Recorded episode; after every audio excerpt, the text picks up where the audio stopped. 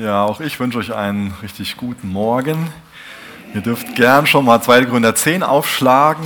Ähm, seht ihr auch schon hier vorne, gell, dass es da heute Morgen drum geht. Ähm, herausforderndes, spannendes Kapitel. Ich glaube auch, dass ähm, viel Praktisches gerade im ersten Teil liegt, wo wir einfach großen Gewinn rausziehen dürfen. Und ähm, wer von euch, äh, das will ich immer wieder mal empfehlen, lest euch immer wieder auch diese Briefe und diese ähm, Bücher durch, wo wir im Gottesdienst durchpredigen so. Dann äh, wird, die, wird die Reise dadurch noch viel äh, bewusster und ich glaube auch noch gewinnbringender, wenn wir die Zusammenhänge sehen. Und gerade in Kapitel 8 und Kapitel 9 von dem zweiten Korinther ging es ja ganz, ganz viel um Großzügigkeit. Ganz wichtiges Thema, wo wir lernen dürfen, wo ähm, ja, das, was immer mehr eine Charaktereigenschaft also von uns werden darf, dass wir großzügig sind, das von Jesus persönlich lernen. Denn er ist großzügig. Er ist großzügig zu uns und das ist die Ursache, das ist der Grund dafür, dass auch wir großzügig sein dürfen. Ähm, und ähm, auch ein Hinweis darauf, was da für ein Segen drin liegt, auch was da für ein ja, für, für ein Zeugnis drin liegt, ähm, wie uns das zu, zu Salz und, und, Licht in dieser Welt macht, wie das unserem Leben einfach mehr, mehr Zweck und Bedeutung gibt. Und wenn man dann jetzt 2. Gründer 10 liest, dann kann das einem so vorkommen, als ob da ein, ein ganz krasser Bruch drin ist. Es gibt sogar ähm, Ausleger, die meinen, dass ähm, 2. Gründer in Wirklichkeit zwei Briefe sind, also dass jetzt quasi ein anderer Brief anfängt so. Ähm, das nur mal als Randnotiz. Ähm, und ähm, das spielt auch nicht wirklich eine Rolle. Ähm, warum ich das anspreche, ist, ich glaube nämlich gar nicht, dass da so ein heftiger Bruch drin ist. Der mag einem vielleicht am Anfang so vorkommen, aber wenn wir uns daran erinnern, warum der Paulus dieses Thema Großzügigkeit anspricht, dann ähm, macht das noch mehr Sinn. 2. Gründer 10 ähm, kann man dann nochmal einfacher verstehen. Ähm, Kapitel 8 und 9, wo das Thema Großzügigkeit anspricht, ist ja jetzt keine neue Lehre für die Korinther, dass der denen jetzt irgendwie eine neue Erkenntnis weitergeben will, sondern ist eine ganz, ganz wichtige Erinnerung. Ähm, die Korinther haben ja ursprünglich ähm, eine total wertvolle, kostbare Erkenntnis und auch eine wunderbare Glaubenspraxis zum Thema Geben gehabt. Ähm, das ist nichts Neues, was er denen schreibt, sondern die haben diesen guten Weg, den die am Anfang gegangen sind, einfach hinter sich gelassen. Die sind irgendwo falsch abgebogen. Ähm, das ist also, die zwei Kapitel sind jetzt keine, ist keine, keine Neuigkeit für sie, sondern einfach eine ganz wichtige Erinnerung, zu dem zurückzukommen, wie sie früher Jesus nachgefolgt sind. Und ich glaube, so ist es auch für uns oft äh, in, einem, in einem Gottesdienst oder wenn wir Gottes Wort für uns lesen, ähm, dass da nicht immer was Neues, eine neue Erkenntnis da ist und, äh, und, und wir was vielleicht auch in der Tiefe äh, mehr verstehen, sondern dass es wichtige Erinnerungen für uns sind, weil auch wir für uns immer wieder ähm, diesen schmalen Pfad verlassen, ähm, immer wieder sich so ein falsches Denken einschleicht und wir ähm, Stück für Stück so vom Weg abkommen. Ähm, das ist ja oft nicht mit so einer ganz krassen, bewussten Entscheidung verbunden, dass wir dann, das kann auch sein, aber dass wir dann sofort in eine andere Richtung rennen, sondern es ist ja eher so, dass, dass unser Kompass, dass da, ähm, ja, dass wir meinen, so, da zeigt auf Jesus oder liegt so, liegt Sünde im Weg, da hat sich sowas eingeschlichen, da ist so ein Magnet da und dann weicht der Kompass ein bisschen ab und dann so nach und nach kommen wir immer weiter vom Kurs ab. So ist das mit den Korinthern passiert. Es hat sich nach und nach also ein fleischliches Denken eingeschlichen. Das war das große Problem bei ihnen. Ähm, dass sie ursprünglich ein geistliches Denken hatten, ähm, Großzügigkeit als Charaktereigenschaft, dann hat sich ein fleischliches Denken eingeschlichen. Das kann auch bei uns ganz, ganz schnell passieren, ähm, dass wir ein, menschliches Denken, ein fleischliches Denken entwickeln und nicht mehr geistlich denken und deswegen auch nicht mehr geistlich handeln. Und das ist genau das Thema, was im Endeffekt Paulus in 2. Korinther 10 aufgreift. Ähm, dass er ähm, ja, uns so vor die, äh, die, die Frage stellt, oder vielmehr will ich heute Morgen die Frage stellen, die von letzter Woche nochmal wiederholen, ob wir wirklich dabei sind, ein Leben in Christus zu führen oder ob es da vielleicht auch Bereiche von unserem Leben gibt, wo wir einfach nur, wie das der Prediger ausdrückt, unter der Sonne leben. Also wo wir einfach nur irdisch gesinnt sind und so handeln, als ob es Gott nicht gibt. Und ähm, denk bitte gründlich drüber nach. Also ich für mich, ich brauche das, dass ich gründlich über sowas nachdenke, weil ähm, das natürlich oft nicht so bewusst ist. Und dann ist es gut, ins Gebet zu gehen und fragen, Herr, wie, wie lebe ich denn eigentlich? Lebe ich irdisch gesinnt, so als ob du nicht existierst? Ähm, oder lebe ich wirklich ein geistliches Leben? Lebe ich in dir oder lebe ich einfach nur so unter der Sonne? Und heute Morgen gibt es drei Bereiche, ähm, wo wir feststellen können, ob wir ein Leben ohne Gott leben oder ob wir ein geistliches Leben leben. Und zwar in dem ähm, ersten Abschnitt ähm, geht es so um die Frage, wie wir mit unseren Gedanken umgehen. Ich kann geistlich und ich kann auch fleischlich mit meinen Gedanken umgehen. Dann ist die Frage, ob mein Leben dazu dient, andere aufzubauen oder ob mein Leben eher dazu dient, ähm, ja, andere ähm, abzureisen, in Anführungsstrichen. Und als drittes auch, welchen Wirkungskreis wir nutzen.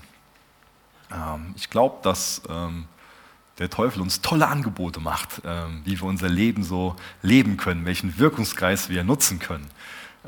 schöne Einladungen, die verlockend aussehen, wo wir auch abirren können und ja, äh, unbewusst und vielleicht auch dann immer mehr bewusst Ziele verfolgen können, die, die gar nicht dem Willen Gottes entsprechen. Aber so wunderbar zu wissen, dass auch Jesus für uns einen Wirkungskreis ähm, vorgesehen hat. Ähm, und deswegen auch da so die Frage, welches Leben leben wir da? Ähm, lass uns da echt ins Gebet drüber gehen und offen für sein, dass Jesus zu uns spricht. Ähm, weil ich habe für mich gemerkt, dass das Thema für mich relevant ist. Und es ist so einfach, das einfach nur auf jemand anderen zu beziehen. Fatal, wenn wir so damit umgehen. Ähm, genau, lass uns beten. Jesus, ich bitte dich heute Morgen darum, dass wir vor dir ruhig werden, dass wir ähm, still werden.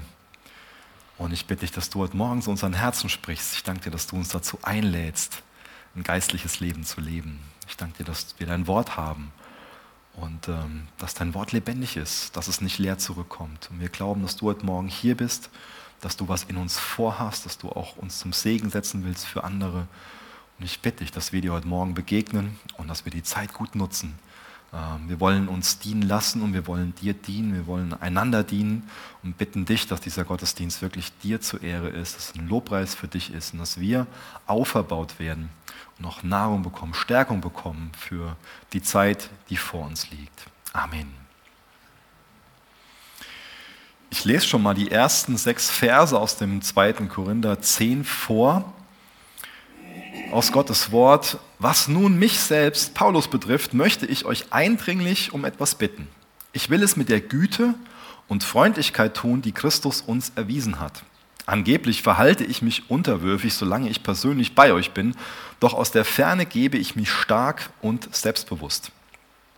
Daher bitte ich euch, zwingt mich nicht tatsächlich Stärke zu beweisen, wenn ich zu euch komme, denn ich bin fest entschlossen und traue es mir sehr wohl zu, energisch gegen gewisse Leute vorzugehen, die uns unterstellen, wir würden nach weltlichen Maßstäben handeln. Wir leben zwar in dieser Welt, aber das heißt noch lange nicht, dass wir so kämpfen, wie die Welt kämpft. Die Waffen, mit denen wir unseren Kampf führen, sind nicht die Waffen dieser Welt. Es sind Waffen von durchschlagender Kraft, die dazu dienen, im Einsatz für Gott feindliche Festungen zu zerstören. Mit diesen Waffen bringen wir eigenmächtige Gedankengebäude zum Einsturz und reißen allen menschlichen Hochmut nieder, der sich gegen die wahre Gotteserkenntnis auflehnt. Das ganze selbstherrliche Denken nehmen wir gefangen, damit es Christus gehorsam wird. Und sobald sich zeigt, dass ihr als Gemeinde Gott völlig gehorsam seid, werden wir allen dann noch verbleibenden Ungehorsam bestrafen. Dazu sind wir entschlossen und bereit.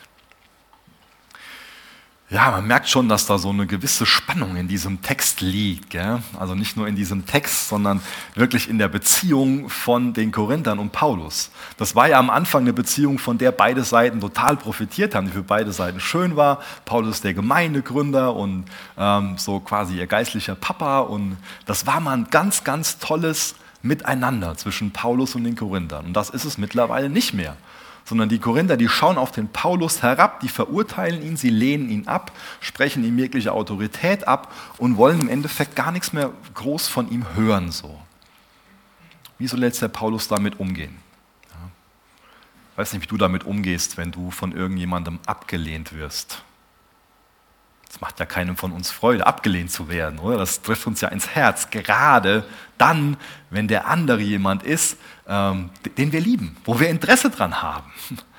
Das tut uns ja weh, wenn wir von jemandem, den wir wirklich wertschätzen, abgelehnt werden.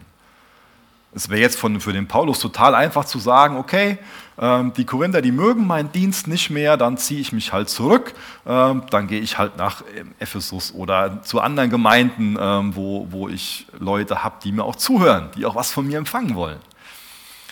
Ähm, aber so denkt der Paulus nicht. Paulus denkt geistlich und er weiß von sich, dass seine Aufgabe, die er von Gott in Korinth anvertraut bekommen hat, dass sie noch nicht abgeschlossen ist. Deswegen zieht er sich nicht einfach zurück, sondern er will seiner Berufung, er will seinem Auftrag wirklich treu sein.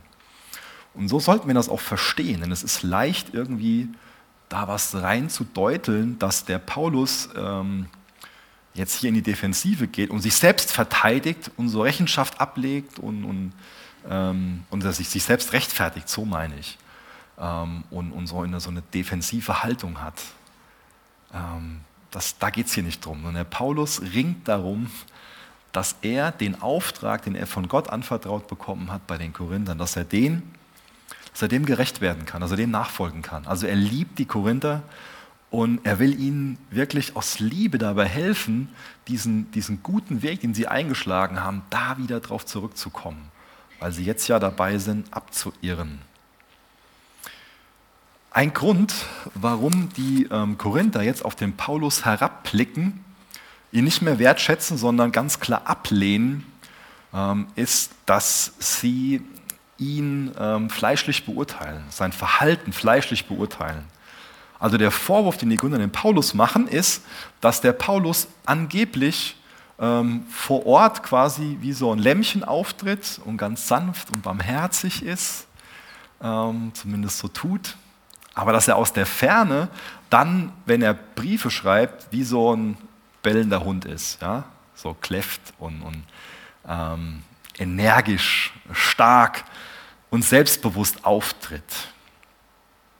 Und auch da liegen die Korinther falsch, denn Paulus folgt dem Vorbild von Jesus. Also, versteht mich nicht falsch, ich sage nicht, dass Jesus auftritt wie ein Hund. Absolut nicht. Das wäre Gotteslästerung, wenn ich das tun würde. Versteht mich so nicht. Mir geht es darum, dass es ähm, Zeiten in Jesu Leben gab, wo es für das Gegenüber total wichtig war, dass er sanftmütig und barmherzig auftritt. Und dass es aber auch Gelegenheiten gab, wo er wirklich sehr energisch und selbstbewusst aufgetreten ist. Und das sind keine, keine zwei Sachen, die irgendwie so ein, ein Gegenteil voneinander wären, dass man nicht einmal so und einmal so sein könnte sondern alles kann seine Zeit haben. Ähm, es liegt halt an den Umständen, die das sind, an der Situation. Ähm, und so folgt auch Paulus da dem ähm, Vorbild von, von Jesus.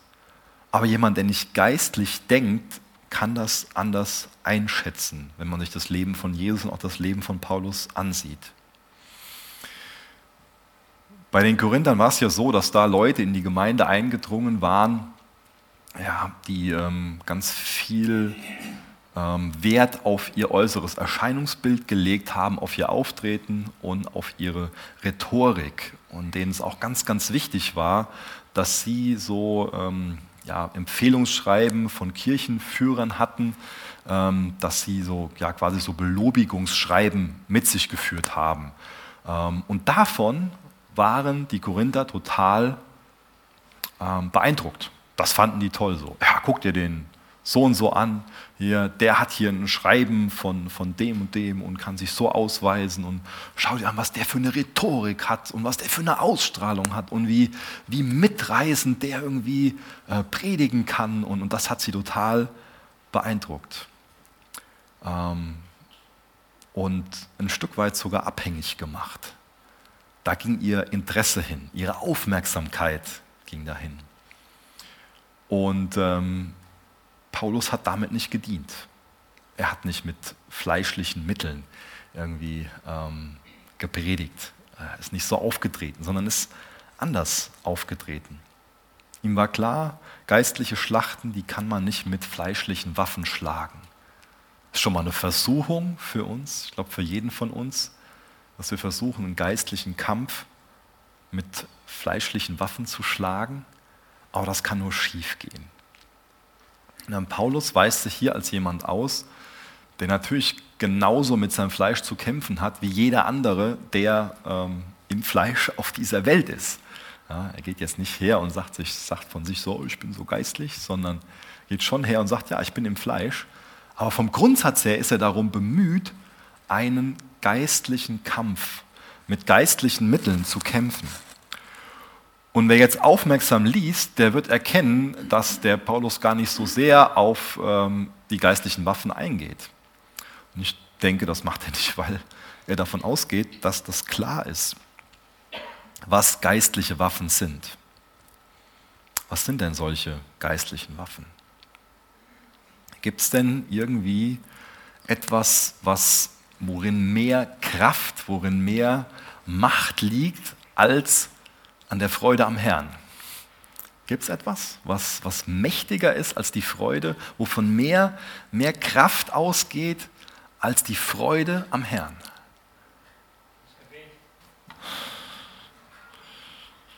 Gebet ist auch auf jeden Fall eine geistliche Waffe, das stimmt. Aber ich glaube, dass die Freude am Herrn, die wirklich in Christus begründet ist, das Mächtigste ist, was es gibt. Aber es ist die Frage, ob das wirklich für uns eine Tatsache ist.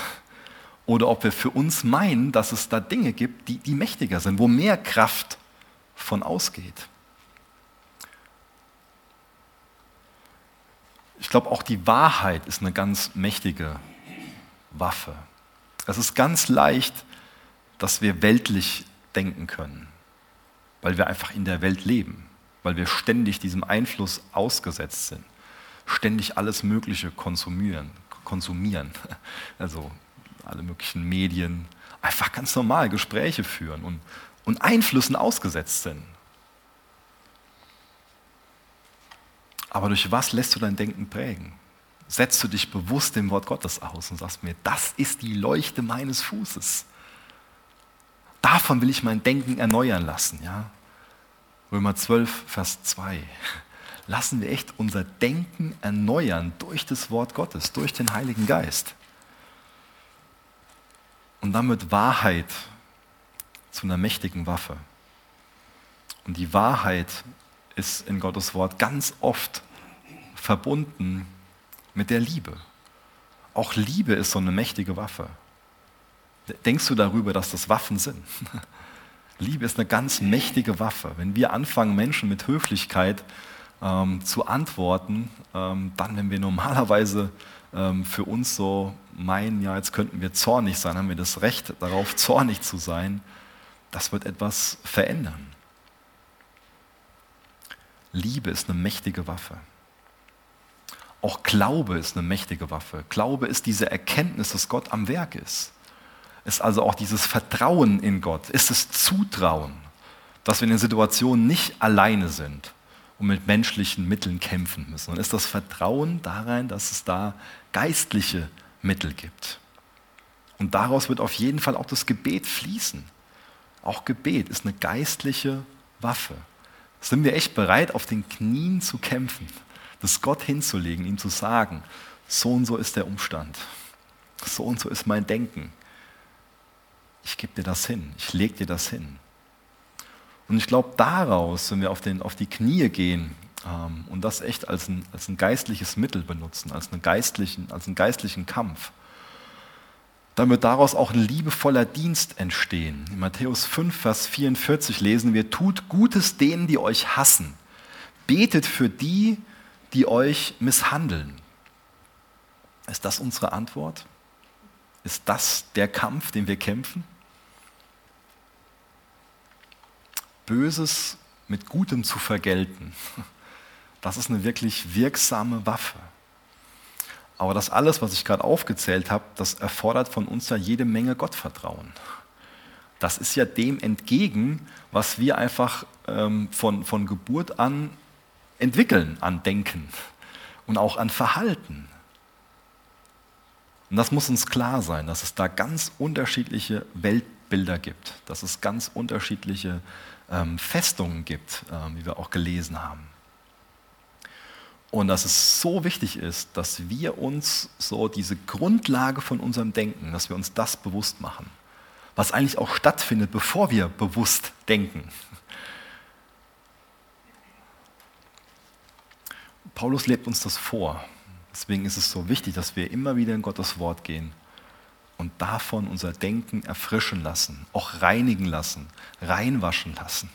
Dass es immer wieder so einen, einen Wechsel gibt, dass wir das, was da nicht reingehört, konsequent rauswerfen und das, was reingehört, konsequent einladen, dass wir uns ganz bewusst diesem Einfluss von Gottes Wort aussetzen und uns von Gottes Wort echt verändern lassen. Von Natur aus sind wir alle stolz. Und es wird immer wieder so sein, genau wie jedes Zimmer irgendwie unordentlich wird, genauso wird unser Herz immer wieder stolz. Das ist wie so ein Magnet, solange wir auf, auf der Erde sind, ist das so, so ein Magnet, wo wir immerhin angezogen werden, dass wir stolz werden. Aber Jesus lebt uns das Gegenteil vor. Jesus lebt uns vor, was wirklich tatsächliche Demut ist. Und dass man einen geistlichen Kampf nur mit dieser Demut als Waffe kämpfen kann. Ich lese uns mal einen Text vor aus Philippa 2, Vers 6.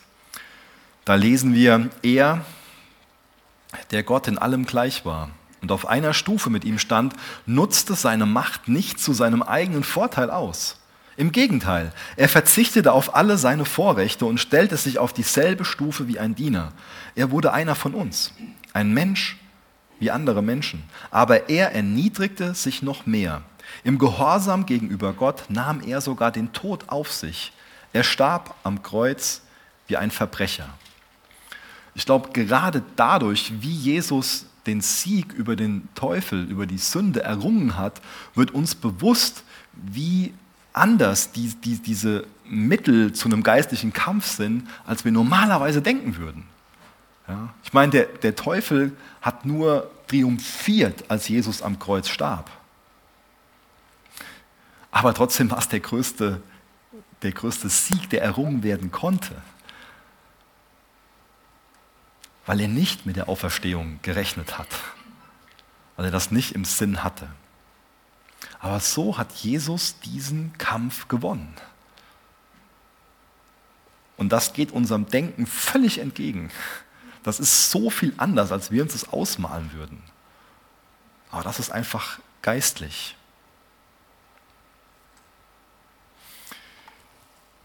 Ich lese mal ein Zitat von Calvin vor. Er schreibt, denn nichts ist der geistlichen Weisheit Gottes mehr entgegengesetzt als die Weisheit des Fleisches. Und nichts ist seiner Gnade mehr entgegengesetzt als die natürliche Fähigkeit des Menschen. Ich lese es nochmal vor. Denn, die, denn nichts ist der geistlichen Weisheit Gottes mehr entgegengesetzt als die Weisheit des Fleisches und nichts ist seiner Gnade mehr entgegengesetzt als die natürliche Fähigkeit des Menschen. Ist uns das wirklich in allem Ausmaß so bewusst? Also gehen wir wirklich so behutsam auch mit unserem Denken um, dass uns das, das klar ist, dass es nicht natürlich ist, geistlich zu denken, sondern dass das immer wieder, dass sich immer wieder unser Denken in Richtung Stolz, in Richtung Fleisch entwickelt, ganz natürlich wenn es nicht immer wieder ganz konsequent durch geistliche Übungen, durch einen Lebensstil, der also so einen Rhythmus von geistlichen Übungen hat, immer wieder dazu erzogen wird, geistlich zu leben. Ich glaube, oft ist uns das nicht so, nicht so klar, gerade auch der zweite Teil. Nichts ist seiner Gnade mehr entgegengesetzt als die natürliche Fähigkeit des Menschen. Ich glaube, gerade für Personen, und da gehöre ich ja auch zu, die christlich erzogen wurden, ist das oft eine Riesenherausforderung, da das klar voneinander zu, zu unterscheiden, was einfach so eine christliche Sozialisation ist, wie man so brav christlich erzogen wurde, was so für uns zum Leben dazugehört. Was also auch so in Bezug auf natürliche Fähigkeiten des Menschen so eine Rolle spielt und wirklich ein Leben in der Gnade, Erneuerung, geistliches Leben. Da gibt es also, wie er schreibt, Festungen. Und dieses Wort, ich habe mir vorhin mal so eine, eine Festung äh, rausgesucht, dieses Wort Festung ist jetzt ähm, nicht einfach nur so eine blumige Sprache, sondern uns muss klar sein, sowas gibt es in unseren Gedanken. Ähm, in unserem Denken gibt es gewisse Festungen, also da gibt es gewisse ähm, Denkmuster, die total feste sitzen. Das will er beschreiben. Dass da ähm, Denkmuster sind, die ganz, ganz tief eingegraben sind, die sich ganz festgesetzt haben, die tiefe Wurzeln geschlagen haben. Ähm, und ich weiß nicht, ob du schon mal ähm, so, so, eine Wurzel von so einem alten Baum in deinem Garten entfernt hast, ähm, aber da kann man ganz schön Mühe mit haben. Ähm, und gerade so eine, so eine Festung, ähm, ich meine, das wurde nicht grundlos so gebaut, sondern die konnte von relativ wenigen Personen verteidigt werden über einen ganz langen Zeitraum, über Monate, über Jahre zum Teil, waren solche Festungen nicht einzunehmen. Ähm, ist dir das bewusst, dass es solche Dinge in deinem Denken geben kann? Ich glaube, wir können schnell den Fehler machen und irgendwie für uns meinen, so, ja gut, diese Festung, das ist vielleicht, ja, geht es da um so ähm, den Islam oder es geht um äh, Mormonen oder um, um irgendwie irgendwas, wo, wo wir so eine weite Distanz zu haben. Ähm, mit wem spricht denn der Paulus hier? Spricht er mit Moslems? Spricht er mit Mormonen? Oder schreibt er diesen Brief an Christen? Schreibt er diesen Brief an wiedergeborene Christen? Und das ist wichtig, das zu unterscheiden, dass er hier nicht irgendwelchen weltlichen Menschen den Vorwurf macht, weltlich zu denken, sondern dass er Christen sagt, ihr habt diese Festung, ihr habt dieses weltliche Denken. Das ist ein Unterschied. Das heißt, wir sind hiervon betroffen. Du und ich. Und es ist nicht so, dass du von dir denken kannst, ja, damit habe ich ja nichts zu tun. So. Ich habe ja ein geistliches Denken. Ich habe keine Festung. Das ist nämlich das, was er da auch beschreibt. Ähm, gibt schon mal so was Selbstherrliches, wo er darauf eingeht, so ein Stolz. Ja, auf die anderen trifft das vielleicht zu. So, ja ist möglich, dass man für sich so eine geistliche Überheblichkeit an den Tag legt und meint so, ja, ich bin ja ein erweckter Christ, so. Bin ja ein Evangelikaler oder ähm, ich gehe ja in die Chapel und wir nehmen das Wort Gottes ja ernst, so, aber so die, die in der Kirche sind, so, ja, und schön, dann habe ich nichts damit zu tun, das ist dann für die anderen und ich persönlich brauche mich nicht hinterfragen. Ich bin geheilt von diesen Festungen.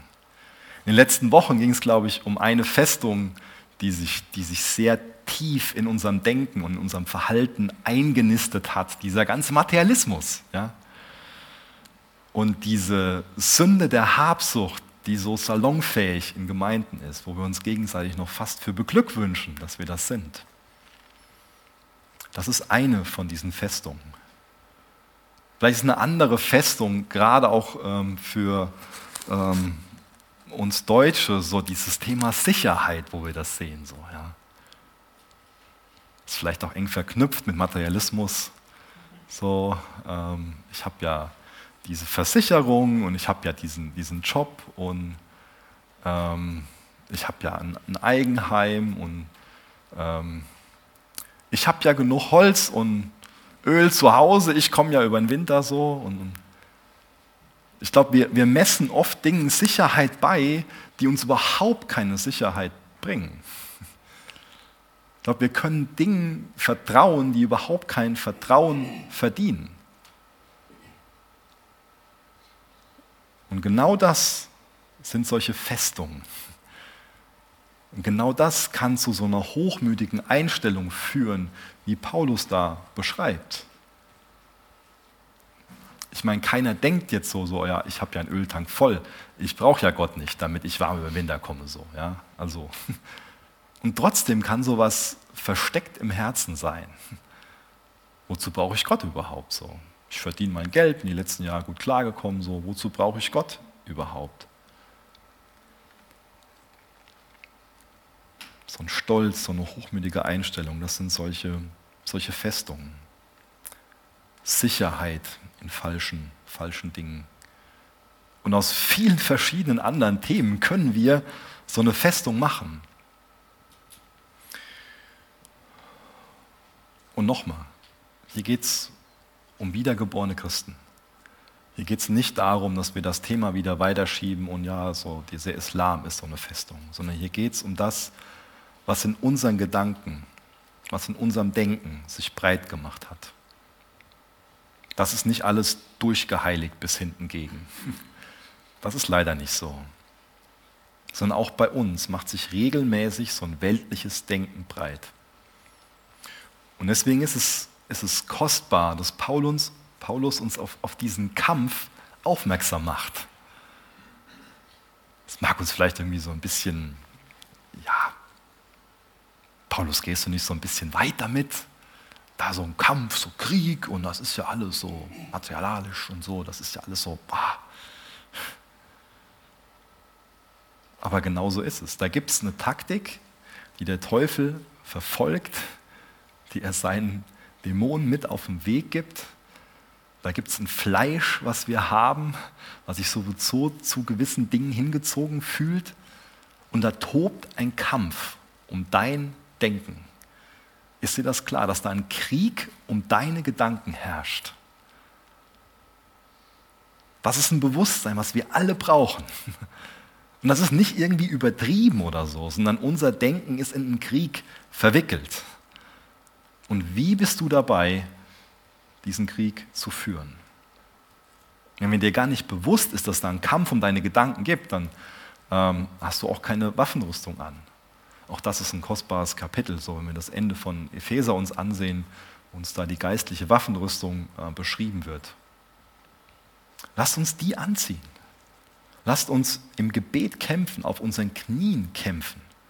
Lasst uns dem Wort Gottes aussetzen, damit unser Denken davon geprägt wird und geistlich sein kann, damit wir noch geistlich handeln können.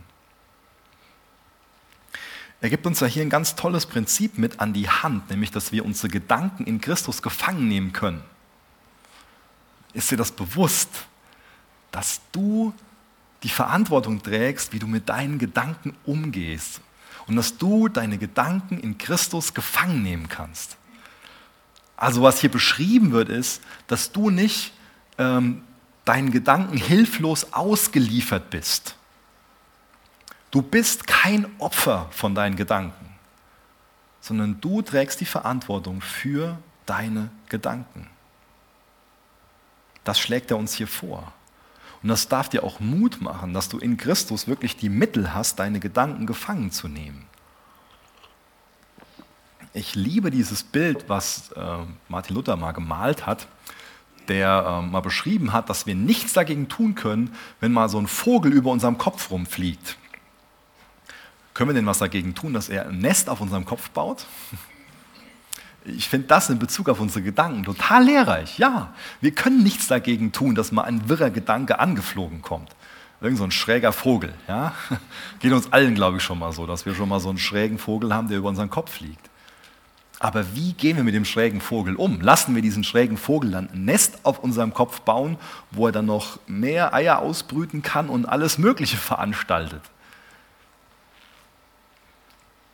Dann kommt so ein Gedanke der Begierde, des Zorns, der Angst, der Habgier, auch so bittere Gedanken, böse Gedanken. Und dem sind wir hilflos ausgesetzt. Ja? Nein, dem bist du nicht hilflos ausgesetzt. Nein, du kannst diese Gedanken in Christus, in Jesus gefangen nehmen. Und auch wenn uns das jetzt hier so, und das ist es ja auch nach menschlichem Ermessen, sieht so eine Festung so uneinnehmbar aus. Aber Gott gibt uns geistliche Mittel.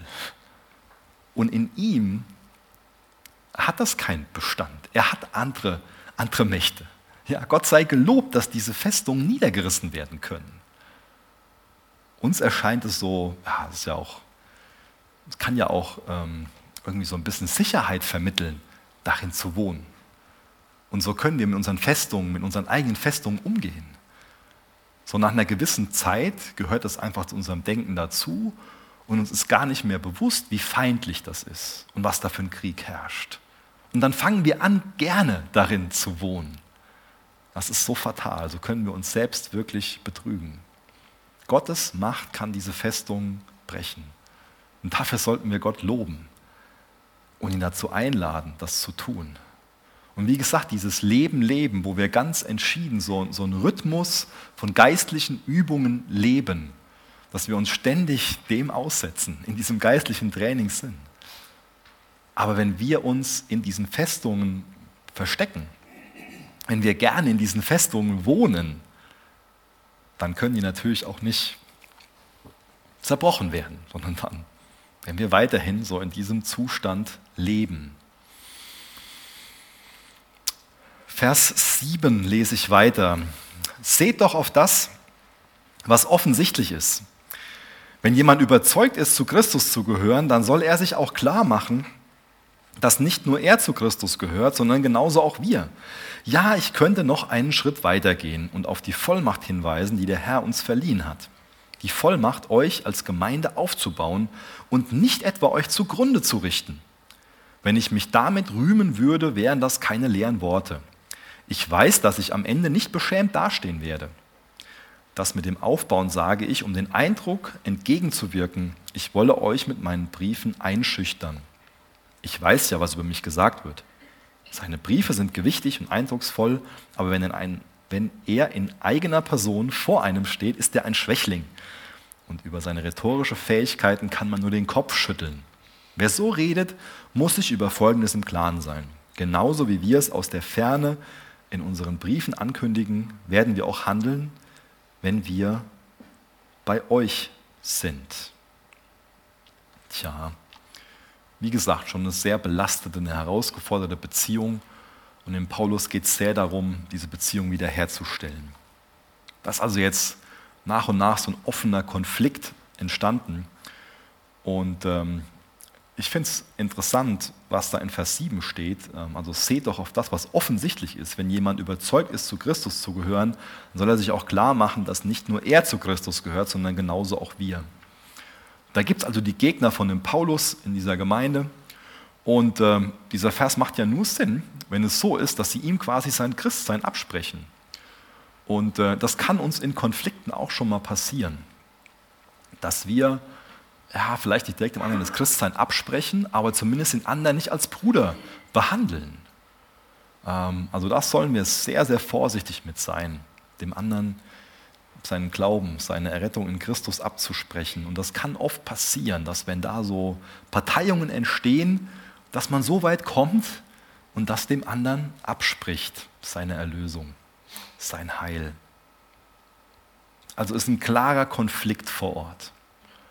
Und den Korinthern soll jetzt klar werden, da gibt es auf der einen Seite die Gegner von dem Paulus und es gibt den Paulus. Und man soll sich einfach mal die Früchte ansehen, die da entstehen. Ja? Dazu fordert Paulus sie quasi auf. Seht euch die Ergebnisse an. Was hat denn der Paulus gemacht? Der Paulus hat aufgebaut. Er hat das nicht ähm, zerschlagen, sondern er hat eine Gemeinde aufgebaut. Nicht nur die Gemeinde an sich, sondern es geht auch um den Glauben von den Personen, die, die da sind. Was sind denn die Früchte von den einzelnen Diensten? Seht euch die Ergebnisse an. Dazu fordert der Paulus die auf. Ja? Also was ist denn mit euch geschehen, liebe Korinther? Was waren denn Früchte von meinem Dienst? Seid ihr da gewachsen? Ja, seid ihr heil geworden in, in Christus? Seid ihr so zu ähm, zufriedeneren, ähm, geistlicheren äh, Menschen herangewachsen, die wirklich, ja, deren, deren Stärke wirklich die Freude in, in Jesus ist? Hat euch das, das befreit so? Ja? Oder seid ihr unter meinem Dienst quasi so zu kritischen, engstirnigen Fanatikern geworden? Seid ihr angsterfüllt geworden? Seid ihr so gefühllose, gleichgültige, fleischliche Wüstlinge geworden? Schaut auf eure Früchte. Und man sieht, wie sich die Gemeinde in Korinth unterschiedlich entwickelt. Auf der einen Seite ist ein Einfluss von dem Paulus da, wo es wirklich geistliches Leben gibt. Und auf der anderen Seite das, was ich gerade beschrieben habe, mit diesem angsterfüllt und, und fanatisch. Aber sie tun dem Paulus weiterhin Unrecht, weil sie weiterhin an ihrem Denken festhalten und einfach den falschen Maßstab ähm, anlegen, ähm, es fleischlich beurteilen. Dem Paulus wird hier schlimm Unrecht getan. Und ich finde es so toll, wie der Paulus damit umgeht, dass er bei geistlichen Mitteln bleibt und nicht ins Fleisch gerät. Ja. Paulus ist bereit, sich prüfen zu lassen. Der ist jetzt nicht so ein selbstherrlicher Apostel, der sagt so, ja, was bist du denn, dass du mich prüfst? Aber er will schon, dass er mit dem richtigen Maßstab geprüft wird. Von dem Paulus ähm, wird gesagt in der Schrift, die ist so circa 200 nach Christus ähm, verfasst worden, dass er ein Mann von kleiner Statur war, mit einem kahlen Kopf und krummen Beinen, in gutem Körperzustand, mit zusammenlaufenden Augenbrauen, ja, war auch damals nicht so in, ähm, und einer etwas hakigen Nase. Das wird über ihn gesagt. Und so haben ihn die Korinther beurteilt. Was wollen wir denn von einem, Entschuldigung, was wollen wir von einem empfangen, der so ein Auftreten hat? Ja? Was kann der uns schon beibringen? Wir wollen lieber jemanden haben, der sowas darstellt, der die Ausstrahlung hat. Fleischliches Denken macht sich bei ihnen breit. Sie vergessen, dass er ihr geistlicher Papa ist und lassen sich von dem Äußeren blenden. Die anderen haben einfach so eine Ausstrahlung. Ja? Und das verwirrt sie. Paulus hat seine Autorität, hat seine Berufung, die er dort hatte, wirklich dazu gebraucht, um sie aufzubauen, während seine Gegner im Endeffekt die Gemeinde benutzt haben, um ihre Autorität zu stärken. Die Gegner haben im Endeffekt viel kaputt gemacht in dieser Gemeinde. Und das ist wichtig, dass wir das, ähm, dass wir immer erkennen, dass Gott seine Autorität und ich gebrauche auch ruhig dieses Wort Macht, dass Gott Macht, Autorität, Verantwortung nur ähm, anvertraut, um es in seinem Sinn zu gebrauchen. Gott gibt Verantwortung, Gott gibt auch Macht, das ist so. Ähm, aber nicht willkürlich, sondern er gibt uns immer einen Rahmen, in dem diese Macht gebraucht werden soll. Das ist also für für alle ähm, Ebenen total wichtig, dass wir dafür sensibel sind, dass wir die, die Autorität, die wir von Gott bekommen haben, nur in dem Rahmen ausüben und in dem Sinn ausüben, wofür er es uns wirklich anvertraut hat. Es leicht, sich irgendwie daran zu klammern, einem anderen zu sagen, irgendwie, du musst dich unterordnen. Aber es ist was ganz anderes, die Autorität, in der Liebe Jesu, der sich selbst für uns hingegeben hat, auszuführen. Ähm, dieses Prinzip, was hier steht, dass er es gegeben hat, um aufzubauen und nicht um zu zerstören, das gilt für jegliche Autorität, die Gott anvertraut. Vielleicht hast du, bist du Familienpapa oder Mama, dann hast du eine gewisse Autorität in deiner Familie. Was geschieht in deiner Familie mit dieser Autorität? Nutzt du das wirklich, um aufzubauen? Oder wie nutzt du das, um zu zerstören? Auf allen Ebenen sollten wir so über Autorität denken. Und jeder von uns hat eine gewisse Autorität, hat eine gewisse Macht, einen gewissen ähm, Wirkungskreis, wie wir gleich lesen werden. Ähm, auch eine gewisse Verantwortung vor, vor Gott. Deswegen, wie nutzt du deine Autorität? Wie nutzt du deine Stimme? Wie nutzt du dein Leben? Ich glaube, es fällt uns alle wesentlich einfacher, irgendwo auf ein Problem hinzuweisen. Also Probleme erkennen können ganz, ganz viele Menschen ähm, und dann darauf hinweisen, ähm, darauf zeigen. Aber es ist halt was anderes, wirklich aufzubauen. Ich gehe nicht her und sage, dass nie ein Problem erkannt werden soll, dann verstehst du mich falsch. Ich sage nur, es ist einfacher, einfach nur auf ein Problem hinzuweisen, als wirklich Teil von der Lösung zu sein. Aber ich glaube, das ist Gottes Berufung an uns, nicht nur ein Problem wahrzunehmen, sondern wirklich Teil von der Lösung zu sein. Und das war Paulus. Da ist er uns hier ein Vorbild drin. Er hat wirklich aufgebaut. Und da wünsche ich mir, dass wir eine Leidenschaft dafür haben, unser Herz dafür brennt, dass wir Teil von der Lösung sind, dass wir aufbauen und nicht nur einfach darauf zeigen, da ist ein Problem und da ist ein Problem. Ähm, und schlussendlich auch so dann davon eingenommen werden, dass wir mehr kaputt machen als ganz. Kann schnell passieren, dass sich Dinge dahin entwickeln. Deswegen sei Teil von der Lösung, bau auf. Dann noch zum Abschluss Vers 12 bis Vers 18.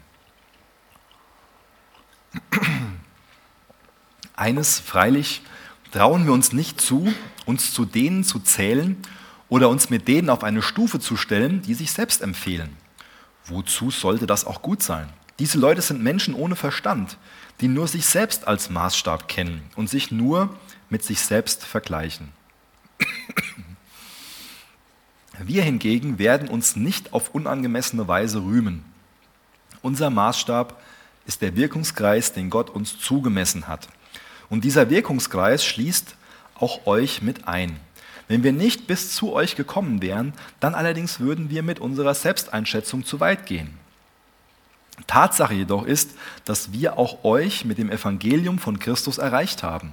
Wir rühmen uns also nicht auf unangemessene Weise und nicht mit Leistungen, die andere erbracht haben. Andererseits haben wir die Hoffnung, dass euer Glaube immer stärker wird und wir dann unsere Arbeit in den Grenzen des uns zugeteilten Wirkungskreises mit eurer Hilfe noch sehr viel weiter ausdehnen können. Ja, es ist unser Ziel, das Evangelium noch weit über euer Gebiet hinaus zu verkünden.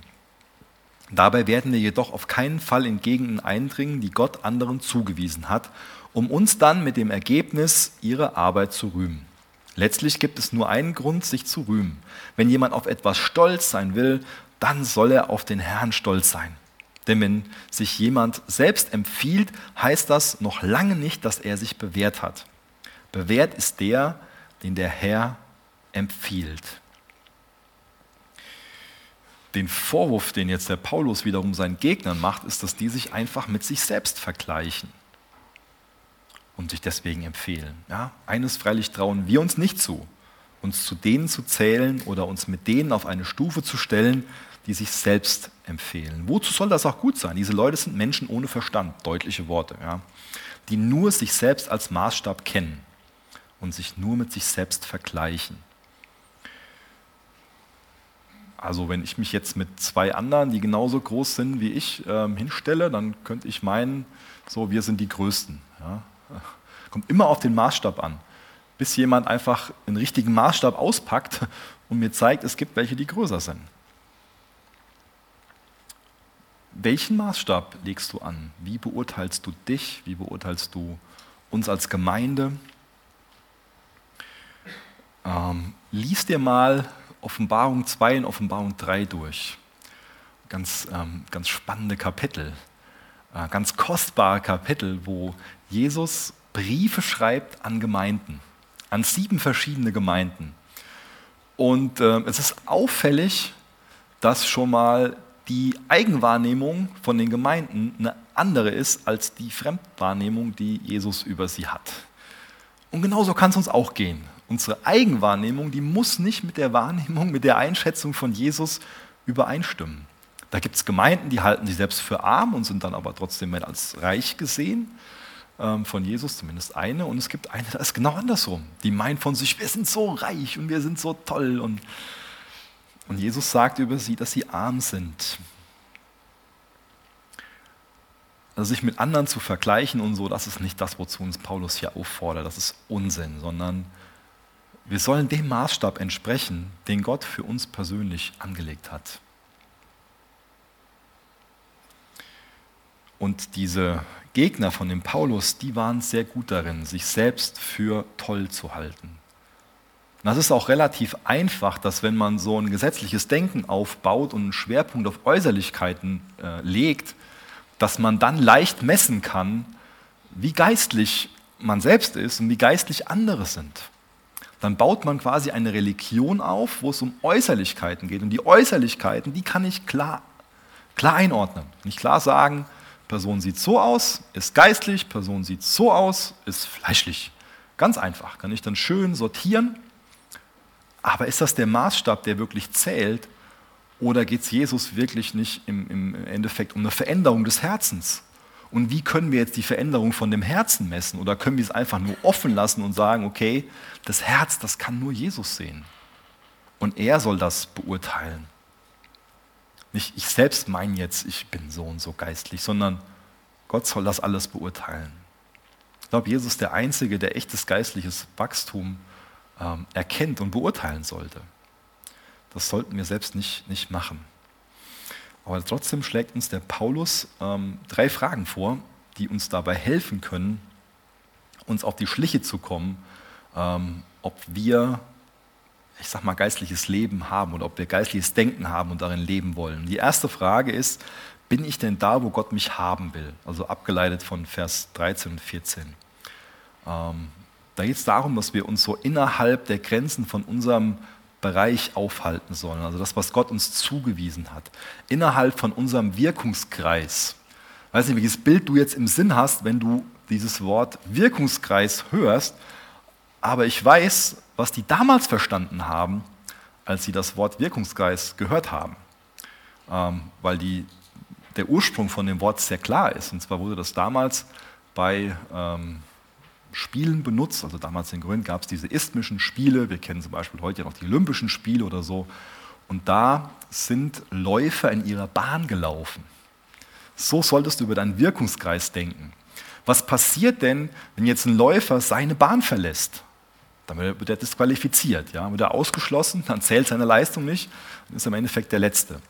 Paulus geht also her und gebraucht dieses Bild, dass die Gründer von sich wissen, ah, okay, Jesus hat mir eine Bahn zugewiesen und diesen Lauf darf ich in dieser Bahn laufen. Ähm, so dürfen wir denken. Gott hat dir eine Bahn zugewiesen. Und du darfst den Wunsch haben, in deiner eigenen Bahn zu laufen, in der Bahn zu laufen, die Gott dir zugewiesen hat und nicht in der Bahn von einem anderen. Also jeder hat seinen Wirkungskreis. Der Paulus wusste, die Bahn, die Gott ihm zugewiesen hat, ist es, dass er der Apostel für die Heiden sein soll. Und für, den, äh, für die Bahn hat er auch Autorität bekommen. Und es ist wichtig, dass er nicht in die Bahn von einem anderen reinrennt. Und es ist auch wichtig, dass kein anderer in, in seine Bahn hineinrennt. Er hat nur für seinen Bereich, für seine Bahn Autorität. Und es ist wichtig, dass er weiß, was seine Bahn ist und was auch seine Bahn nicht ist. Das ist eine Anwendung von uns. Ich bin Papa von meinen Kindern, aber nicht von deinen Kindern. Und auch wenn du in meinem Haus bist, ich meine, klar, darf ich schon mein Eigentum vor deinen Kindern beschützen. Ich glaube, dafür habe ich schon Autorität. Aber ich habe nicht die Autorität, Papa von deinen Kindern zu sein. Das gehört sich nicht. Ja? Das sind Grenzen. Und das ist eine wichtige Anwendung dafür. Natürlich fällt es mir jetzt einfach so zu sagen, ja, Omas und Opas, die überschätzen schon mal ihre Bahn. Das fällt mir leicht, das zu erkennen, weil ich selbst kein Opa bin. Ja? Das ist schön, das bei den anderen zu sehen. Gell? Aber ich glaube, da liegt viel Wahrheit drin. Ja? Ich glaube, das ist wichtig zu wissen, was ist in meiner Verantwortung, was ist nicht in meiner Verantwortung. Bei dem einen soll ich Autorität wahrnehmen. Das kann auch ein Problem sein, dass man die Autorität nicht wahrnimmt, die Verantwortung nicht wahrnimmt. Und es kann ein Problem sein, Autorität und Verantwortung in einem Bereich wahrzunehmen, wo es mir gar nicht zusteht. Ja. Aber ich hilft uns das dabei, dass wir an den Punkt kommen und einfach sagen, ja, ähm, okay, der Paulus ist der Apostel für die Heiden, keiner von uns hat diese Berufung, Apostel für die Heiden zu sein. Das war für ihn so. Ja. Aber wir können irgendwie so ticken und meinen so, ja, was ist denn meine Berufung? Und das hat Gott mir noch nicht offenbart und deswegen warte ich noch und ich bete noch weiter. Und tatsächlich kenne ich Menschen, die schon ganz, ganz lange dafür beten, ihre Berufung zu erkennen und so lange erstmal die Hände in den Schoß legen, bis sie wissen, dann durch irgendeine hohe Erkenntnis, was ihre Berufung ist.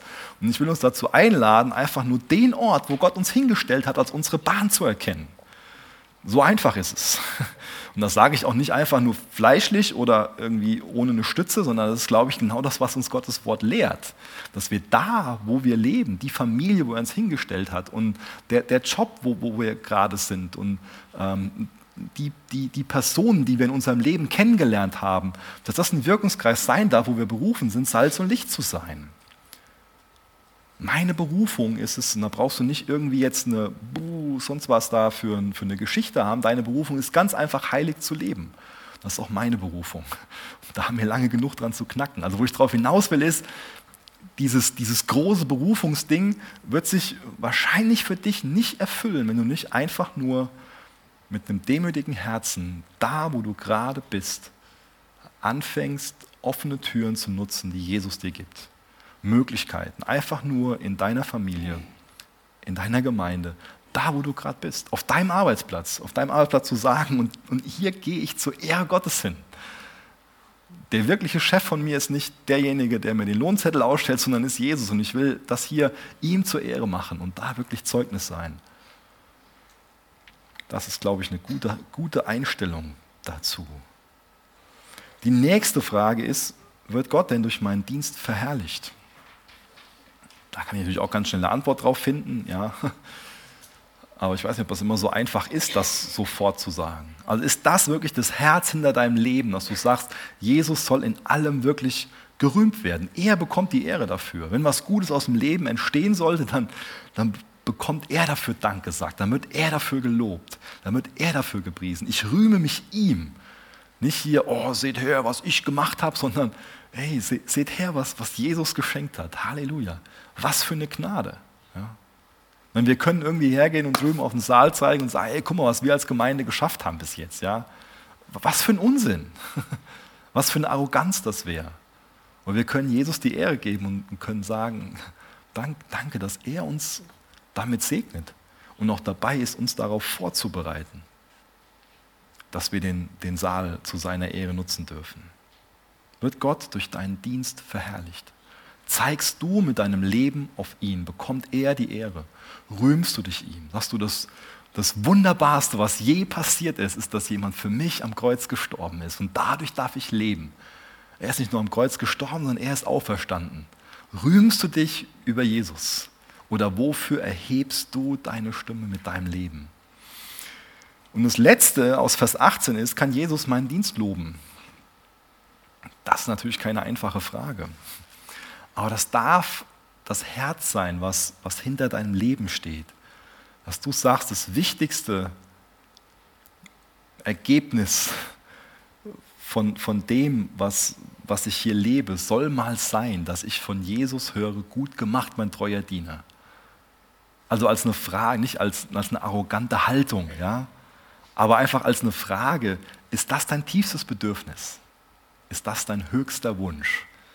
Dass du sagst, dieses Leben, das war es wert, gelebt zu werden. Wenn ich das mal von meinem Herrn hören darf, wenn ich vor ihm stehe, dass er mir sagt, gut gemacht, mein treuer Diener. Ich finde es total mutmachend, wie der Paulus mit diesem Kapitel aufhört ich hätte wahrscheinlich längst, längst die Nerven mit denen in Korinth verloren, wenn man sich so ansieht, wie, wie die drauf sind, ja, so gut angefangen und so darum geirrt und so viele verschiedene Geschichten, so ein verdrehtes Denken, ähm, so eine, auch so eine aggressive Art ihm gegenüber, so eine Ablehnung. Und trotzdem verliert der Paulus nicht den Glauben daran, dass Gott mit ihnen zu Ende kommt, am Werk ist.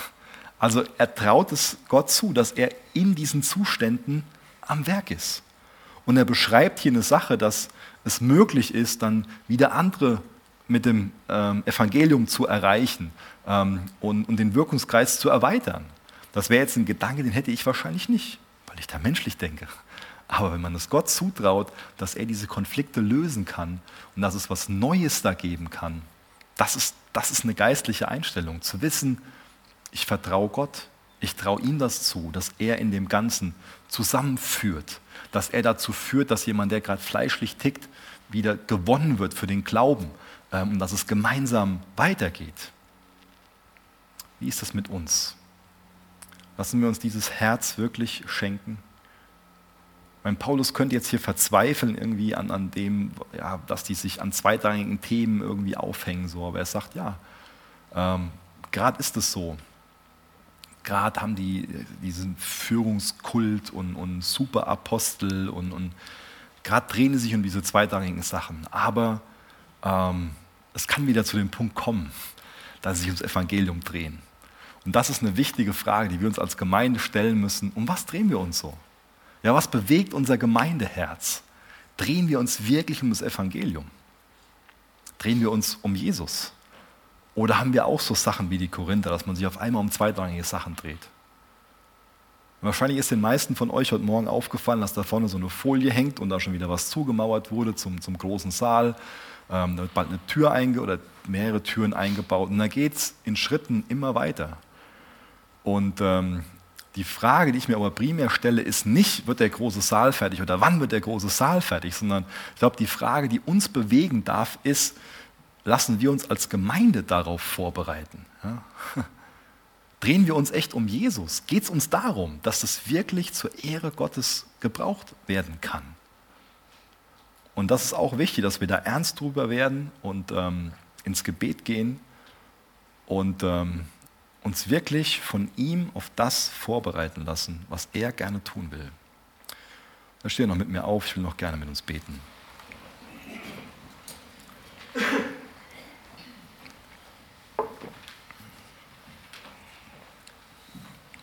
Jesus, ich bitte dich jetzt darum, dass du uns dabei hilfst, dass wir uns von dir vorbereiten lassen. Danke, dass du uns mit allem versorgen willst. Jesus, an dir wird es nicht liegen. Aber ich bitte dich, dass wir ein Herz haben, was dich machen lässt. Dass wir offene Hände haben, dass wir uns den Charakter, die Vision, die Gaben, den Herzschlag von dir geben lassen, den du in uns haben willst, Herr. Hab du deinen Willen, Herr. Und Jesus, du siehst den Kampf um unsere Gedanken. Du siehst da, wo wir Gedanken des Zorns, der Bitterkeit, des Hochmuts, des Stolzes zugelassen haben und wo Festungen entstanden sind. Du siehst, wo sich Materialismus in unserem Leben breit macht wo wir so Festungen haben, wo wir vielleicht Sicherheit in falschen Dingen gesucht haben. Und du siehst, wie tief die Dinge in unserem Herzen, in unserem Denken stecken und wie schlecht die Früchte daraus sind, Herr. Jesus, ich bitte dich darum, dass du mir, dass du uns persönlich, aber auch als Gemeinde solche Festungen offenbarst. Und dann bitte ich, dass du uns den Glaubengehorsam schenkst, das mit geistlichen Mitteln anzugehen, mit geistlichen Waffen, Herr. Danke, dass dein Geist in uns wirken will, Herr, uns erwecken will. Danke, dass du uns nicht aufgibst, auch wenn wir abgeirrt sind von guten Wegen. Führ du uns auf deinem schmalen Pfad. Schenk du uns ein wirkliches Zeugnis, dass wir Salz und Licht in dieser Welt sind. Danke, dass du Gott bist. Danke, dass du am Werk bist. Danke, dass du mitten unter uns bist und uns auch heute Morgen weiterhin segnen willst. Amen.